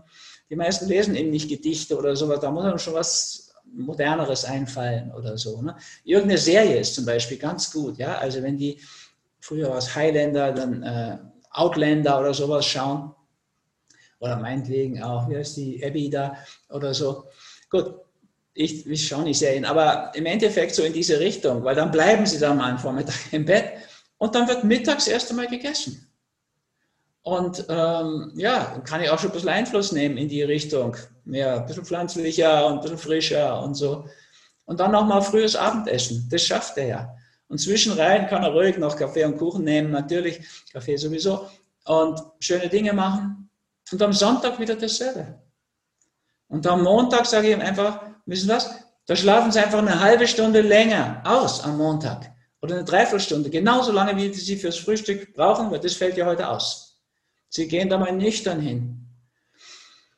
Und dann kann ich Ihnen zu einem Smoothie raten. Kann er sich so einen halben, dreiviertel Liter Smoothie machen. Gut, das ist eine Hürde, da muss er halt so ein Gerät sich beschaffen, weil das muss ja wirklich schaumig sein und gut. Muss aber nicht so ein super teures Gerät, so ein Vita-Mix oder sowas sein, überhaupt nicht. Da gibt es für die Hälfte, ja, Bianco di Puro zum Beispiel, besseres Design, kostet nur die Hälfte, macht einen super Smoothie. Der muss schon so, sag nicht wie alter Schokoladenpudding, sondern wie muss so Schokolade sein. Schaumig, leicht, dann schmeckt der gut. Super. Soll er sich machen? Und dann trinkt er da mal einen Schluck, das ist gut am Morgen. Und dann kann er sich den Rest in eine Flasche geben, eine Literflasche, dass er mittags was hat. Und dann kann er aber nochmal nachmixen sozusagen. Und wenn er zunehmen will oder essen will, kann er auch ein Avocado reinschmeißen oder so. Oder wenn er zunehmen will, auch Datteln oder so. Wenn er weiter abnehmen will, dann lieber einfach einen Apfel. So, dann macht er sich so eine Flasche voll, einen Liter und geht mal in die Arbeit. Der wird den Vormittag überstehen an dem Sonntag, äh, an, dem, äh, an dem Montag. Und am Mittag tut er am Anfang ein Drittel trinken, dann legt er sich auf den Boden, auf seinen Teppichboden in seinem Büro oder was, oder auch dem, äh, dem Bürosessel, wo er sitzt, macht sich sein Handy oder kann er sich eine Meditation, Erquicknis abschalten, mittags und abends, 20 Minuten Meditation machen. Danach nochmal ein weiteres Drittel von seinem Smoothie, dann raus, dann geht er forciert spazieren. Da gibt es immer eine Möglichkeit. Klar, ist schöner irgendwie am Park, gehst dann Zürich am Bellevue rum, dann ist natürlich super. Wenn jetzt irgendwo im letzten Eck hockst, da wo irgendwie nur Industrie ist, aber das gibt es ja zum Beispiel bei euch kaum, Ruhrgebiet oder so, Splatter, aber trotzdem ist Gehen gut. Und danach die letzte Portion vom Smoothie, dann hat er eine super gesunde Mittagspause. So, da hat er diesen alten Spruch, nach dem Essen sollst du ruhen oder tausend Schritte tun. Hat er beides erfüllt. Dann hat er einen super Nachmittag, weil er hat auch noch die Tiefenentspannung gehabt. Also wie Mittagsschlaf, noch wirksamer. Und dann hat er da wieder Energie. Dann kann er am Abend tatsächlich mit Genuss einkaufen, sich was Schönes kochen oder zusammen oder so etwas, oder sie nehmen sich was Schönes vor. Irgendwas, gibt immer was zu feiern, wenn man so einen Tag wieder überstanden hat, wie der ihn ja hat. Das ist ja so ein Typ, der am Montag auf den Freitag hofft, der im Januar auf den Juli hofft oder so. Und da ist das Leben überstehen. Das ist Überleben, furchtbar. Aber es ist jetzt mal, ich muss ihn immer abholen, wo er ist, die Patientin, den Patienten. Ja. Wenn der das hingekriegt hat, ja, und das schon mal so etabliert hat. Am Abend gibt es dann wieder einen Film, auf den er sich freut. Dann kommt er aus dieser Teufelsspirale, die ihn immer tiefer in die Misere zieht, in so einen Glückskreis oder Engelspirale oder wie, wie man es nennen will. Also da ist vieles, vieles möglich. Wir müssen nur uns selbst und alle anderen immer abholen, wo sie sind. Und das ist manchmal gar nicht das, was uns gefällt. Aber dort ist die Realität. Und von dort Schritte bauen. Und insofern muss natürlich jetzt jeder seinen Tagesablauf bestimmen. Das muss deiner, das ist der von Glenn, meiner ist der von Rüdiger. Und das wäre sicher nicht gut, du würdest meinen übernehmen, ich würde deinen übernehmen, obwohl wir beide so gefühlsmäßig, sage ich mal, es ganz gut hinkriegen. Ne? Genau, genau. Aber es muss trotzdem individuell bleiben. Also das habe ich gelernt in diesen ganzen Jahrzehnten als Arzt. Ja, es gibt praktisch keine zwei gleichen Menschen, nicht mal eineige Zwillinge. Und die immer alle über einen Kamm zu scheren, das ist einfach idiotisch. Ja. Das ist so, manchmal wird es einem krass deutlich. Jeder Pillenschachtel steht dann drauf, Erwachsene dreimal täglich eine. Wer ist denn das bitte, der Erwachsene? Ja, das ist ein Mann von 1,80 Größe mit 80 Kilo, also ein leicht verfetteter Mann. Die meisten Frauen sind völlig überdosiert mit dem. Kinder die Hälfte. Bitte sind es die Kinder, die ich in den USA behandeln, die dann schon 110 Kilo wiegen? Oder ist es ein kleiner Schweizer mit 15 Kilo? Die kann doch nicht dieselbe halten. Ja, Wahnsinn, Wahnsinn. Bei uns ist es so. Also wir müssten, glaube ich, immer schauen, gibt keine Niere von Zimmer 17. Das ist ein furchtbarer Irrtum der Schulmedizin. Es gibt immer verschiedene Patienten, die können mal eine ähnliche Nierenproblematik haben. Und wir müssen aber immer schauen, dass wir das möglichst individuell hinkriegen. Extrem spannend, Rüdiger. Lass uns bei den Krankheiten noch kurz bleiben. Ähm, was denkst du, weshalb gibt es bei uns Zivilisationskrankheiten mit, ähm, ja, ich sage nur schon alleine ähm, mit, mit Depressionen, Herzinfarkten, Diabetes und so weiter, die es einfach in indigenen Völkern irgendwie im Amazonasgebiet einfach nicht gibt? Weshalb ist das der Fall? Oder auf was ist das zurückzuführen, deiner Meinung nach? Also einen Punkt haben wir ausführlich besprochen, wir essen total daneben, völlig verkehrt. Der zweite Punkt ist, wir, die meisten Menschen haben keinen Sinn mehr im Leben. Ja, wenn du keinen Sinn im Leben hast, liegt die Depression relativ nah. Wir, bei der Depression kommt ein anderes Thema rein. Ne? Das ist ja sozusagen die schlimmste Nebenwirkung der Depression ist der geglückte Selbstmord. Ja, also das sind Menschen, die sich zum Teil stundenlang am Tag mit dem Tod beschäftigen, auf dieser unerlösten Ebene Gift oder, Gift oder Gas, Kugel oder Strick oder so, ja, wo es keine Lösung gibt. Also kann man vielleicht dahinter schon sehen. Also würden wir uns mit der Sterblichkeit auseinandersetzen, mit der Endlichkeit unseres Lebens und in jüngeren Jahren jetzt bei, bei dir schon mal anfangen, den Sinn zu suchen in unserem Leben, dann landen wir nicht in dieser Sinnlosigkeit. Ja, wir brauchen Inhalt im Leben, Sinn. Wenn wir keinen Inhalt haben, dann haben wir keinen inneren Halt. Wenn wir keinen inneren Halt haben, dann hält uns nichts. Ja, und dann hält uns auch nichts im Leben. Also da liegen wirklich viele, viele Gründe zusammen. Ja, du kannst die Krankheitsbilder natürlich danach noch so ein bisschen aufdröseln. Jetzt metabolisches Syndrom, Typ 2 Diabetes, Hochdruck, Übergewicht, das ist ja alles eine Kiste. Ja, das ist einfach so dieses viel zu luxuriöse, bequeme, faule Leben und zu wenig Bewegung. Ja, also wir müssen uns um die Leute doch nicht sorgen, die jeden Tag eine Stunde bewusst aktiv Bewegung machen. Die essen nicht. Du hast gar nicht Lust, nach einer Stunde Sport einen Schweinebraten reinzuhauen, bis, zu, bis zum Völlegefühl. Du hast gar nicht Lust. Und das ist auch wissenschaftlich ja gut belegt mit Studien. Ne? Wenn du dich pflanzlich vollwertig ernährst, hast du mehr Bewegungslust. Meine Erfahrung zeigt, wenn du dich mehr körperlich bewegst, bewegst dich auch geistig mehr. Ja, also ich höre das ja von vielen, die ich beraten habe. Ich würde mir am liebsten ein Diktiergerät mitnehmen. Erlauben Sie das? Wer bin ich, das nicht zu erlauben? Aber ich sage Ihnen immer, beim Laufen haben Sie natürlich bessere Ideen, weil Sie besser durchblutet sind. Ja, wenn sie, läuft, wenn sie laufen, dann läuft was. Wenn sie gehen, dann geht was. Wenn sie rennen, dann rennt was. Ja, wenn sie stehen, dann steht's. Wenn sie sitzen, dann sitzen sie halt fest. Das ist schon ein Unterschied. Also die Durchblutung kommt dann mit. Und wenn es ein wirklich guter Gedanke war, wird er bleiben. Auch nach dem Laufen. Ja, das ist ja wie so ein, ja, manche sagen dann, weil ich schwimme halt so gern. Das ist doch auch okay, beim Schwimmen kann ich nichts aufschreiben, nichts diktieren ja, dann müssen sie halt so lange schwimmen, bis es wieder kommt. Das, das tut es ja schon auch. Also wir können ja da auch diese Verbindung sehen. Das ist auch so ein wichtiger Punkt, Synergien schaffen.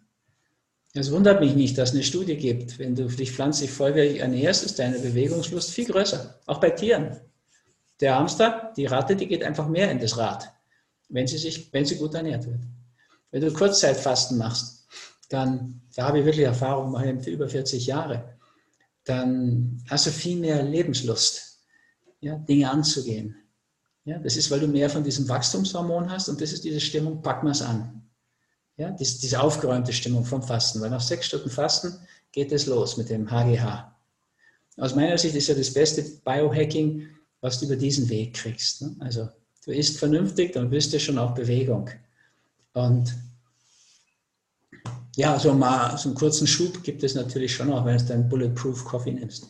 Aber ich würde zum Beispiel gefühlsmäßig abraten davon. Im letzten, da war in Esalen, habe Seminar gegeben, Kalifornien, sagen die, seit wann machst du Microdosing? Ich sage, wie bitte was? Ich mache überhaupt kein Microdosing. Das ist kleine Dosen LSD, permanent. Ja. Dann sage wie kommst du denn drauf, dass ich das mache? Sagt er zu mir, ja, aber du denkst so wie die so schnell und aha, also die machen das mit LSD. Das würde ich aber nicht vorschlagen. Das glaube ich ist nicht gut für die Birne auf die Dauer. Ja, ich will es nicht verteufeln. Albert Hoffmann ist über 100 geworden mit vielen LSD-Trips. Aber ich würde jetzt nicht eine synthetische Droge permanent nehmen, um mein Hirn besser in Gang zu haben. Aber ich kann mich so ernähren, so bewegen, so entspannen, so geistig fordern mit den richtigen Büchern, Filmen und so, dass mein Denken, mein Denken trotzdem so funktioniert. Das würde ich empfehlen. Und es geht leichter durch Synergien. Ja, also wenn du Fasten Wandern machst, dann hast du nicht nur einen Effekt vom Fasten, sondern auch vom Wandern. Und wenn du das im Wald machst, hast du dazu den Effekt vom Waldbaden. Und wenn du das jetzt auch noch barfuß machst, kriegst du auch noch deine Antioxidantien. Ja, und wenn du dann Lust hast, so eine Gruppe bei uns, die singen dann auch immer, Wer will, kann da mitmachen. Hat dann noch so einen Effekt, weil Singen macht eine ganz andere Atmung, weil du es im Wald machst. Und, ja, und dann baut sich so zwiebelschalenmäßig so ein Synergiesystem auf. Das ist wirklich was sehr, sehr hilfreiches und sehr was Gutes. Das würde ich dann immer auch möglichst schauen, dass ich da viel die Richtung zusammenkriege. Also manchmal entwickelt es sich auch so. Ne? Also früher habe ich Meditation immer die Zen-Meditation genannt. Das hat lange gedauert, bis ich gemerkt habe, Schreiben ist für mich eigentlich auch eine Meditation. Inzwischen ist es vielleicht sogar die mir wichtigere oder liebere Meditation. Ja. Rüdiger, wie ist dieses ganze Thema, nennen wir es, wie wir wollen, Spiritualität, innere Arbeit und so weiter, wie ist das in dein Leben gekommen? Also was war da der ausschlaggebende Punkt oder durch was wurde das angetreten bei dir? Wo du plötzlich gemerkt hast, hey, da gibt es mehr als nur äh, ich und mein Körper. Also ich kann das so ganz spirituell für die ESO-Szene erzählen, das ist ja eindrucksvoll. Ich kann es auch einfach ganz ehrlich erzählen. Ich bin jemand mit sehr viel Feuer und ich habe mir eine kind, ganze Kindheit über ein Fahrrad gewünscht, aber das war damals finanziell nicht drin. Und wie ich dann elf Jahre alt war, habe ich ein Fahrrad bekommen.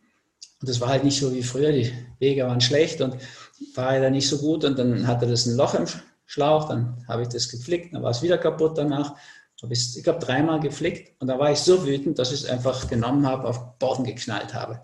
Dann war die Felge verbogen und ich war zutiefst betrübt. Und dann gab es da in dem Haushalt, mein Großvater war auch Arzt, gab es ein Buch über Yoga für westliche Menschen, Yogismus, Yoga für westliche Menschen. Und das wurde mir in die Hand gedrückt, leidenschaftlich gerne mal gelesen. Und seitdem, seit ich elf bin, mache ich eigentlich Meditation und Yoga. Yoga habe ich dann wieder aufgehört für 50 Jahre, leider muss ich sagen. Das wäre jetzt günstig. Aber wenn ich es durchgemacht hätte. Aber Meditation habe ich immer weiter gemacht. Es kommt eigentlich aus dem Zornigsein heraus. Und so Schritt für Schritt muss ich eigentlich sagen, haben mir Probleme eigentlich geholfen, da tiefer reinzugehen. Also das Buch hat mir schon sehr geholfen, sehe ich heute noch vor mir, so ein gelbes Buch. Und ich habe dann eigentlich immer wieder zur rechten Zeit so die richtigen Hinweise bekommen, die richtigen Leute getroffen. Ähm, ja, du ziehst ja das dann auch automatisch irgendwie in dein Leben. Wenn du dich für diese Themen öffnest, dann merkst du plötzlich äh, irgendwie, ja, es passiert plötzlich in Anführungsschlusszeichen wie von Geisterhand, oder? Ja, also heute habe ich ja also Bücher geschrieben, die Schicksalsgesetze, Schattenprinzip, Senkrete äh, Lebensprinzip im Buch. Ist also die Grundlage der Philosophie, die, ich, die mein Leben bestimmt, was ja dann auch mehr geworden ist als Überleben. Aber wenn ich das jetzt so rückwirkend anschaue, war das dann Stein, Mosaikstein für Mosaikstein. Also zum Beispiel habe ich nie was mit Sport zu tun gehabt, weil mein Vater hatte so einen Schaden von der Hitlerjugend für den war alles, was mit Sport zu tun hatte und mit Singen, hatte das, hat er mit Hitlerjugend assoziiert und das wäre ganz undenkbar gewesen, in einen Sportverein zu gehen. Der war einfach total jetzt gegen Sport. Und weil ihn das einfach an die Hitlerjugend erinnert hat. Und dann hat sich meine Mutter aber scheiden lassen. Da war ich acht. Und das hat mich eigentlich sehr bestürzt. Ich wollte von meinem Gefühl her total bei meinem Vater bleiben. Also schon mit meiner Mutter, aber dass die zusammenbleiben. Aber dann ging es plötzlich von Norddeutschland nach Bayern.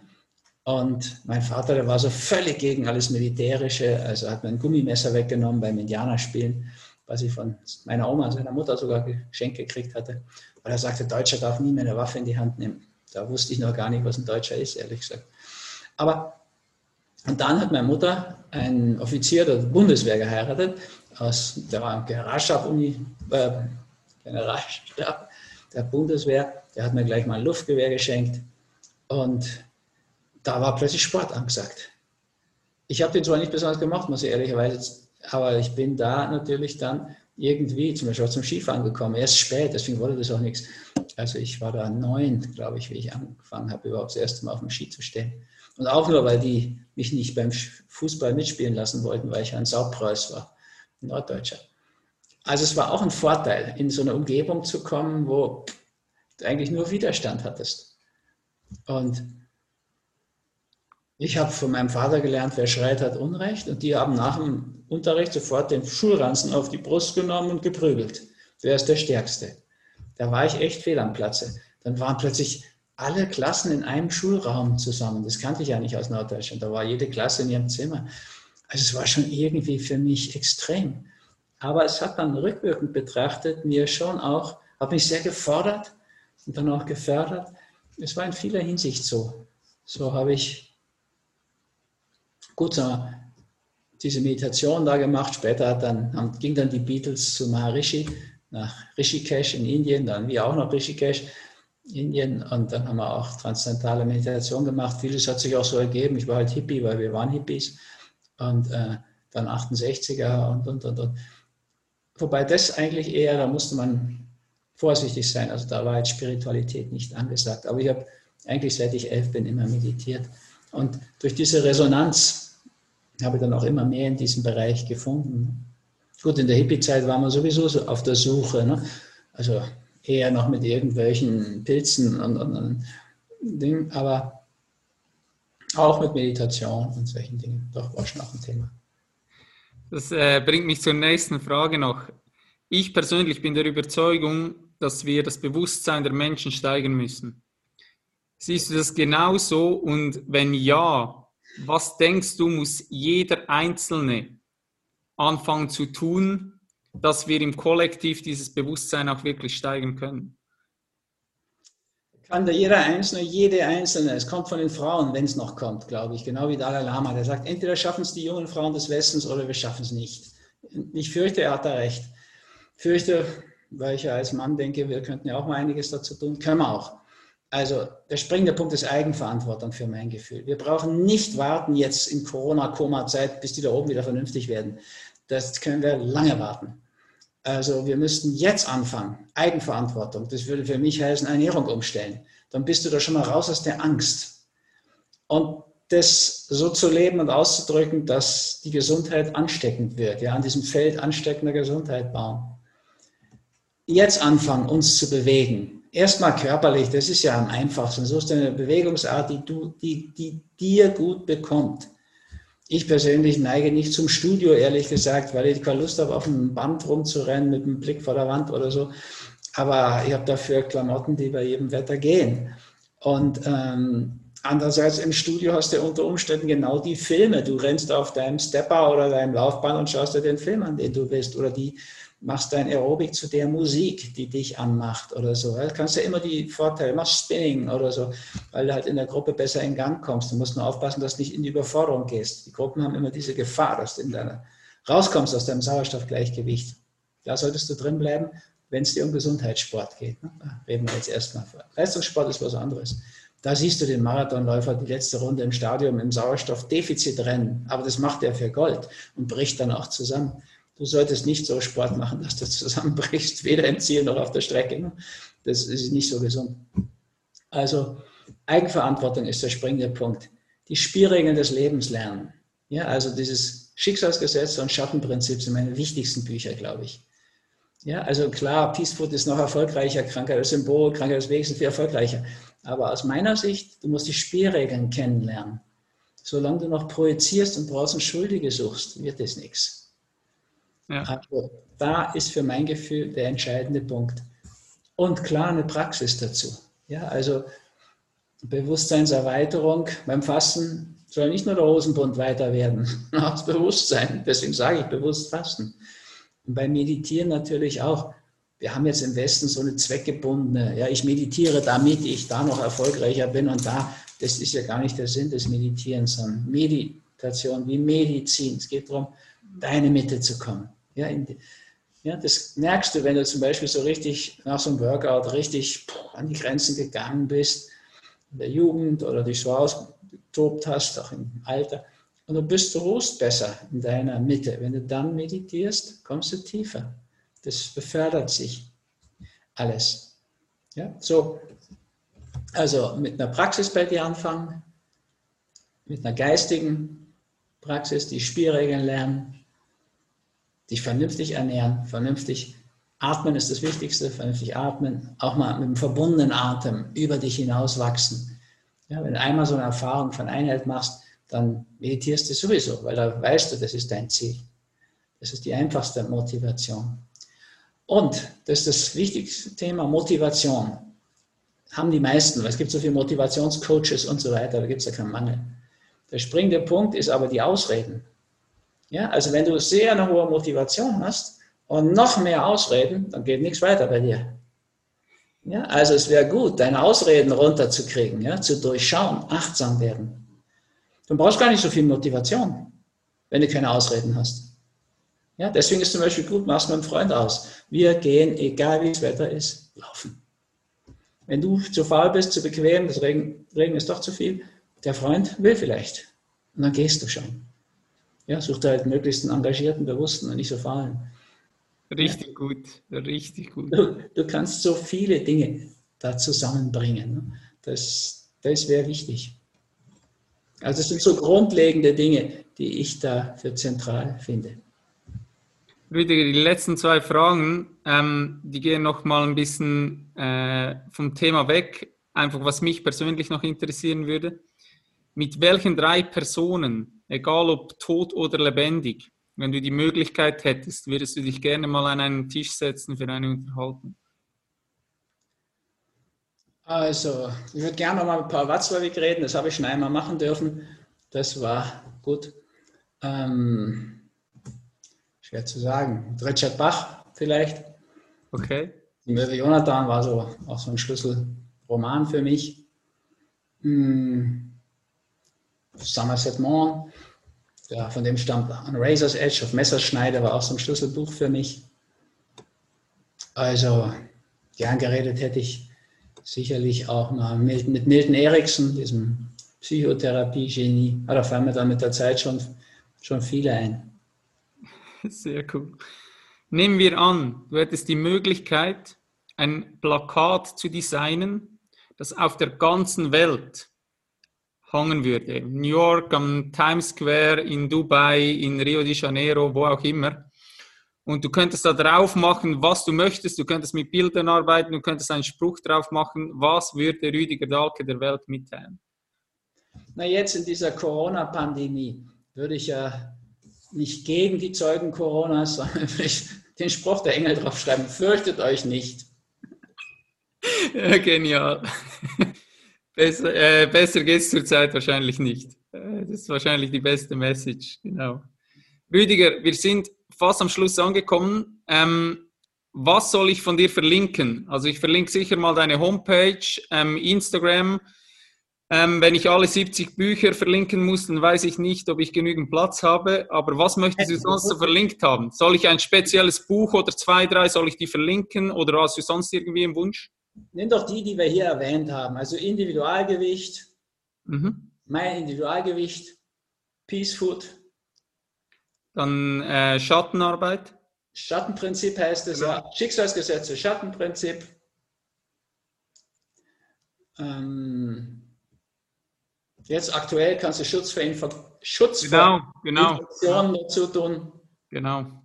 Das hast du ja wieder in Rekordzeit geschrieben. Das ist ja Wahnsinn. Ja, das habe ich aber noch nie gemacht. Das waren acht Tage und sieben Nächte.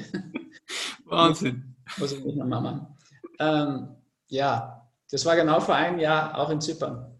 Im, im Januar oder Februar. Hm. Naja. Also generell, Glenn, muss ich dir sagen, ich bin ja für die Inhalte zuständig, aber nicht so sehr für wann wird es wo gepostet und so. Das muss alles mit Chris. Vom Chris hast du auch. Genau, genau. Ja, das werde ich mit ihm anschauen. Kein der Problem. weiß das. Und ähm, das kommt bei dir im Podcast, oder? Genau, genau. Dann kann, wenn das bei dir mal gelaufen ist, kann es ja auch bei uns mal laufen. Mhm, klar. Der, also klar, ist schön, wenn du da unsere Jahrgewicht-Challenge erwähnst oder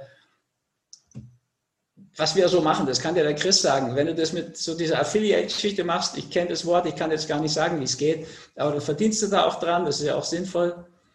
Und ähm, solche Sachen ganz mit dem Chris bereden, das wäre in unserem Sinn ganz gut. Sehr gut, ich schaue das mit ihm an. Rüdiger. steht jetzt, vor der habe ich früher immer gewarnt, aber meine Partnerin, ähm, die hat die jetzt völlig neu und so, dass sie aufs Handy passt, auch für euch Junge passt. Also diesbezüglich kann man die jetzt gut erwähnen. Dalke AT, Tamaga kannst du erwähnen. Also es gibt natürlich viele Dinge bei mir. Aber jetzt ja nicht alle 70 Bücher. Ne? Das, ist ja, das ist ja auch kontraproduktiv. Ja, klar. Rüdiger, wir sind am Ende angekommen. Ich möchte mich wirklich aus tiefstem Herzen bei dir bedanken für deine Zeit. Ich schätze dich als Mensch und dass du dir jetzt die Zeit genommen hast, um mit mir zu sprechen, unglaublich fest. Und ich wünsche dir von Herzen für deine Projekte, dir persönlich, nur das aller, aller, allerbeste. Ich hoffe, dass noch mindestens 40 Jahre nochmals draufkommen, ohne bei der Grippewelle dabei zu sein.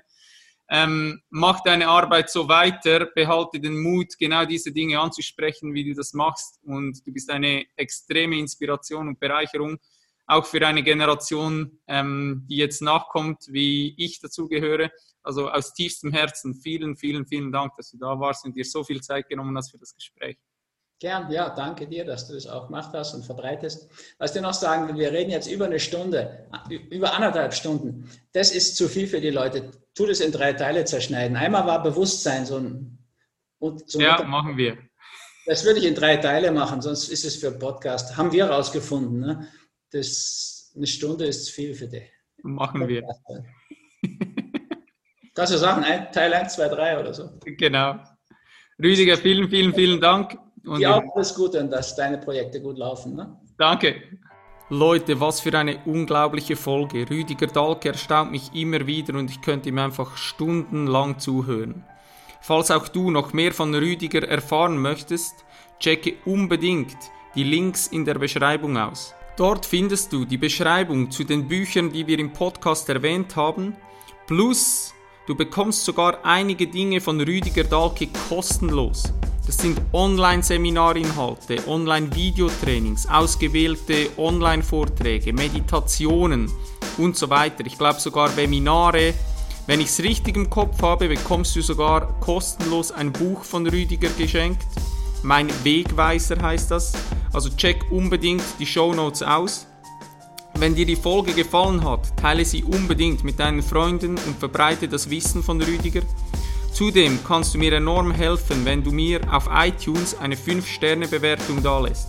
So, nun wünsche ich dir einen wunderschönen Morgen, Mittag, Abend, egal wo du gerade bist. Hau rein und bis bald.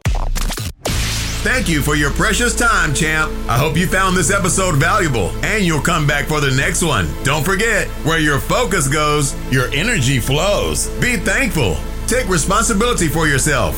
Breathe. Dream big. Save the planet. Greatness is upon you. I believe in you. Peace out.